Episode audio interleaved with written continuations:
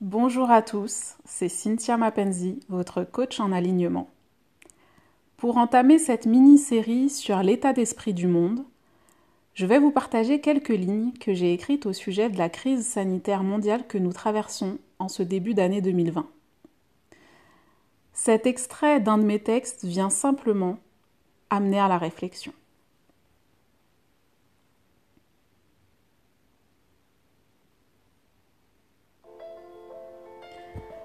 Le monde a pleuré maintes et maintes fois, mais tu ne l'entendais pas. Il a versé des vagues, des torrents, des tsunamis de pleurs, mais tu ne l'entendais pas. Il t'a crié sa peine dans un orage en plein été, mais tu ne l'entendais pas. Il s'est alors mis en marche, puis au pas de course, t'a enivré d'un tourbillon de minutes à en faire fondre des glaciers de plus en plus vite, de plus en plus vite, mais tu ne l'entendais pas. Il s'est séparé avec déchirement des espèces animales et végétales qui en faisaient sa beauté, mais tu ne l'entendais pas. Il t'a alors dit qu'il était malade, et a toussé de tous ses poumons l'air que tu avais rendu irrespirable. Tu n'as toujours pas entendu, aveugle et sourd que tu es.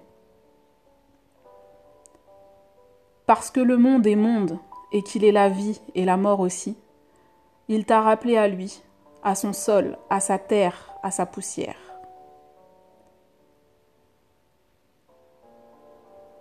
Lorsqu'il a commencé à s'emparer de l'humanité par dizaines de milliers, alors là, tu t'es arrêté pour écouter.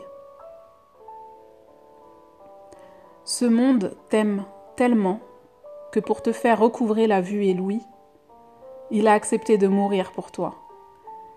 Et dans ce dernier soupir, il espère renaître avec toi.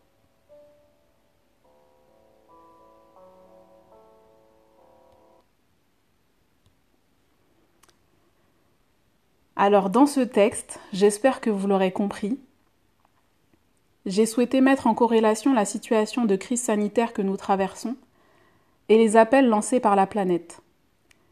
J'ai personnifié le monde comme s'il avait un message à nous dévoiler. Je suis partie de ce postulat. Ce n'est que ma vérité et vous aurez la vôtre et c'est bien l'ensemble de nos vérités qui forment la vérité. Et si nous partions donc du postulat que le monde a un message pour nous, qu'il nous parle, et que les événements auxquels nous assistons ne sont que la conséquence d'une cause. Et si nous nous impliquions nous-mêmes dans cette cause et prenions la pleine responsabilité? Tout est esprit. Le monde est esprit. L'univers est mental, indique l'une des premières lois universelles du Kybalion. Le Kybalion pourrait s'apparenter à un recueil de sagesse antique. Si le monde est une pensée, à quoi aurait-il pensé en créant cette situation? Quel message d'amour souhaite-t-il nous délivrer? Trouve en toi cette réponse à chacun d'entre nous de découvrir quel message souhaite nous passer l'univers. Est-ce une façon de te dire repose-toi, prends soin de toi, passe du temps avec tes proches, le travail n'est pas si important que ça. Quoi qu'il en soit, le message t'est délivré personnellement. Quel que soit notre rapport au monde et à l'environnement, que nous soyons écolos ou pas, le monde a fait une pause. Il ne nous a pas laissé le choix. La mort nous rappelle ce que nous avons de plus commun. Et dans tout ce que nous percevons comme malheureux, triste, abominable, trouvons ce qu'il y a de plus beau, enveloppé comme un cadeau.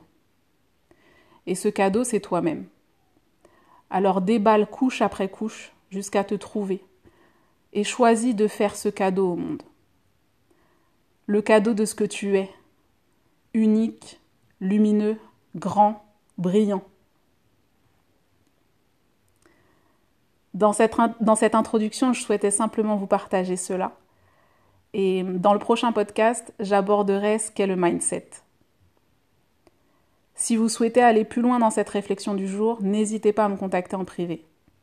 Je vous remercie de m'avoir suivi et pensez-y. ne remets pas à demain la personne que tu peux être aujourd'hui.